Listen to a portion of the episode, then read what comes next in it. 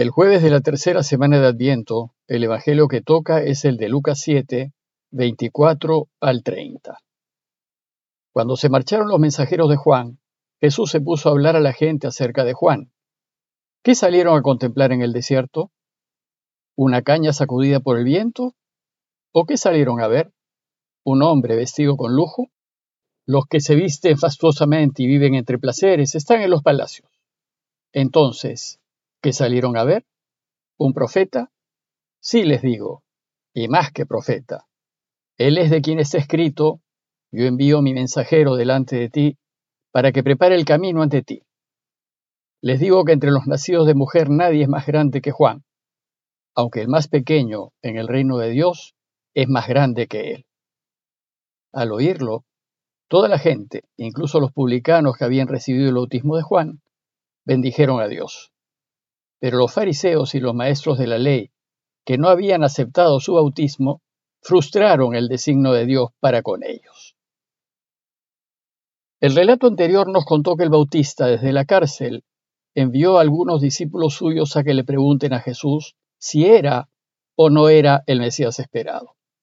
Y que Jesús, en vez de responderles directamente, les dijo que le cuenten a Juan lo que ven y oyen. Y ellos lo que vieron fue que los ciegos eran curados, que los paralíticos caminaban, que los reprosos quedaban limpios, que los sordos oían y que los muertos resucitaban. Y lo que oyeron fue que a los pobres les anunciaba la buena noticia del reinado de Dios. Todo lo que vieron y oyeron les reveló que Jesús es el Mesías y que en él se cumplen todas las profecías y promesas del Antiguo Testamento. Y con esta respuesta, los discípulos partieron a contarle a Juan lo que vieron y oyeron. El relato de hoy empieza a partir de este punto, y nos dice el texto que cuando los mensajeros de Juan se marcharon, Jesús se puso a hablar a la gente acerca de Juan. El público que lo acompañaba había caminado con Jesús desde que salió de Cafarnaúm y que pasó por delante de las murallas del pueblito de Naín. Y hasta ahora, que se encontraba caminando con él en las llanuras de Galilea. Tal vez muchos de los que caminaban con Jesús conocían a Juan y seguro fueron a buscarlo al desierto a hacerse bautizar por él, como lo hicieron Pedro y Andrés y hasta el mismo Jesús.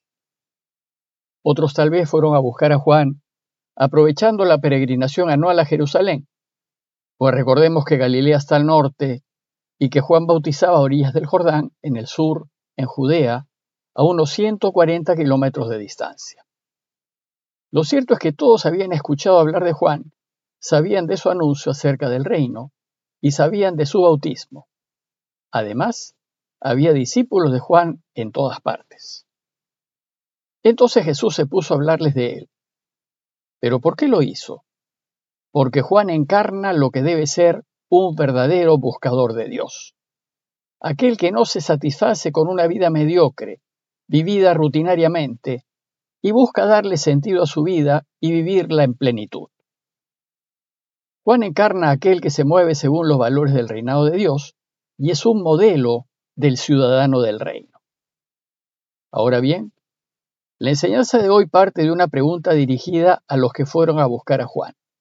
Y dice Jesús, ¿para qué fueron a verlo? ¿Qué salieron a contemplar en el desierto? Y continúa con sus preguntas, haciendo un par de comparaciones. Primero les pregunta si acaso fueron a ver una caña sacudida por el viento. Una caña sacudida por el viento trae a la mente tres imágenes. Primero, que una caña se dobla ante cualquier brisa. Es débil, no resiste, no se opone a la adversidad. Segundo, que una caña se mueve al ritmo de la brisa. Si hay brisa se pliega y si no la hay se mantiene erguida. No es perseverante, no es de convicciones firmes, cede, se acomoda, es decir, se adapta y se mueve al son de la música que le toque. Y tercero, cuando el viento remece las cañas en un cañaveral, se produce ruido.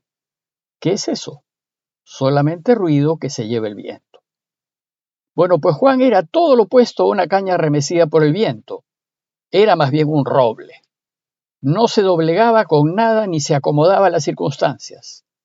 Sus principios eran firmes y su opción en favor de Dios era indiscutible. No había brisa ni amenaza ni presión alguna que lo hiciese doblegarse o elegir lo contrario. Y sus enseñanzas no eran sólo de palabras, no eran como el sonido del viento en un cañaveral. Tenía la contundencia y el respaldo de una vida consecuente, pues él vivía lo que decía. Así es que si fueron a ver una caña sacudida por el viento, se equivocaron. Y la segunda pregunta es si acaso fueron a ver a un hombre vestido de finos trajes. Bueno, pues ¿qué representa un hombre vestido con lujo? Dice Jesús, que los que se visten fastuosamente y viven entre placeres están en los palacios. Un hombre vestido elegantemente representa, en primer lugar, riquezas. En ese tiempo, los vestidos eran bienes muy preciados, pues se hacían a mano y eran costosos y la gente del pueblo se vestía muy sencillamente y tenía muy pocos vestidos. Solo podían vestirse con lujo los que tenían riquezas materiales. En segundo lugar, el hombre vestido con lujo representa el poder. Los que se visten lujosamente, dice Jesús, están en los palacios, en donde se gobierna y desde donde se deciden los destinos del pueblo. Este tipo de hombre, el que está en los palacios, vive desentendido de lo que le pasa a la mayoría y no sabe lo que sufre. Además, ni le interesa. Juan ciertamente tenía poder, pues su palabra era escuchada con atención hasta por el rey Herodes.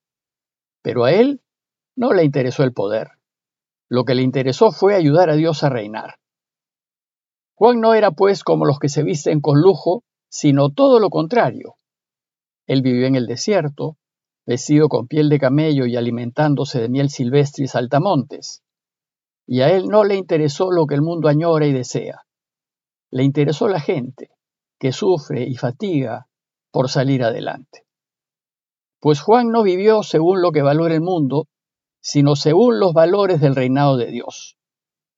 No le interesaron las riquezas ni el poder, le interesó la verdad, lo que era justo.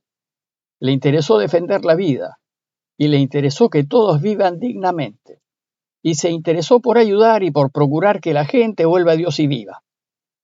Por eso, Jesús concluye su descripción de Juan diciendo, si no fueron a ver una caña mecida por el viento, ni tampoco a un hombre vestido lujosamente, dice Jesús, entonces, ¿qué salieron a ver? ¿Un profeta? Y es a esto a donde Jesús quería llegar. Pues para Jesús, Juan fue ciertamente un profeta, como los grandes profetas de Israel. Y los profetas de Israel no veían el futuro. Ellos no eran adivinos ni videntes. Y esto porque el futuro no está escrito y lo que aún no se ha vivido no existe. El futuro lo vamos escribiendo nosotros, lo vamos construyendo en las decisiones que vamos tomando diariamente en nuestras vidas.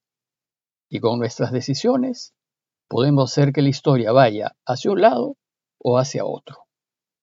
El verdadero profeta, aquel que vive unido a Dios, lo que hace es leer los signos de los tiempos, es decir, ver el presente, ver la realidad con tanta claridad que es capaz de proyectar el presente hacia el futuro. Y por eso avisa y advierte. Por eso prevé y dice, si sigues viviendo de esa manera, terminarás de esa manera. Y si quieres terminar de esta otra manera, corrígete y cambia de vida a fin de que vivas. Es decir, lo que hace un profeta desde su sentido de realidad es anunciar y denunciar. Pero Juan no solo fue un profeta como los grandes de Israel que anunciaban la conversión para el perdón de los pecados. Para Jesús, Juan fue más que profeta, fue su precursor. De él, dice el texto, es de quien está escrito, envío mi mensajero delante de ti para que prepare el camino ante ti. Juan ha tenido el privilegio de ir delante de Jesús y allanarle los caminos. Su tarea fue preparar a un pueblo bien dispuesto para que Jesús el Mesías pueda sembrar la semilla del reinado de Dios. Y esto lo hace el más grande entre los nacidos de mujer, pues dice Jesús de él, Entre los nacidos de mujer nadie es más grande que Juan. En su enseñanza Jesús pues hizo grandes elogios de Juan, y dice el texto que al oírlo toda la gente, incluso los publicanos que habían recibido el bautismo de Juan, bendijeron a Dios. La gente que estaba escuchando a Jesús compartía su parecer. Estaba de acuerdo con lo que decía de Juan. Incluso, dice el texto, estaban de acuerdo los publicanos que habían recibido su bautismo. El relato de hoy concluye diciéndonos, pero los fariseos y los maestros de la ley que no habían aceptado su bautismo frustraron el designio de Dios para con ellos.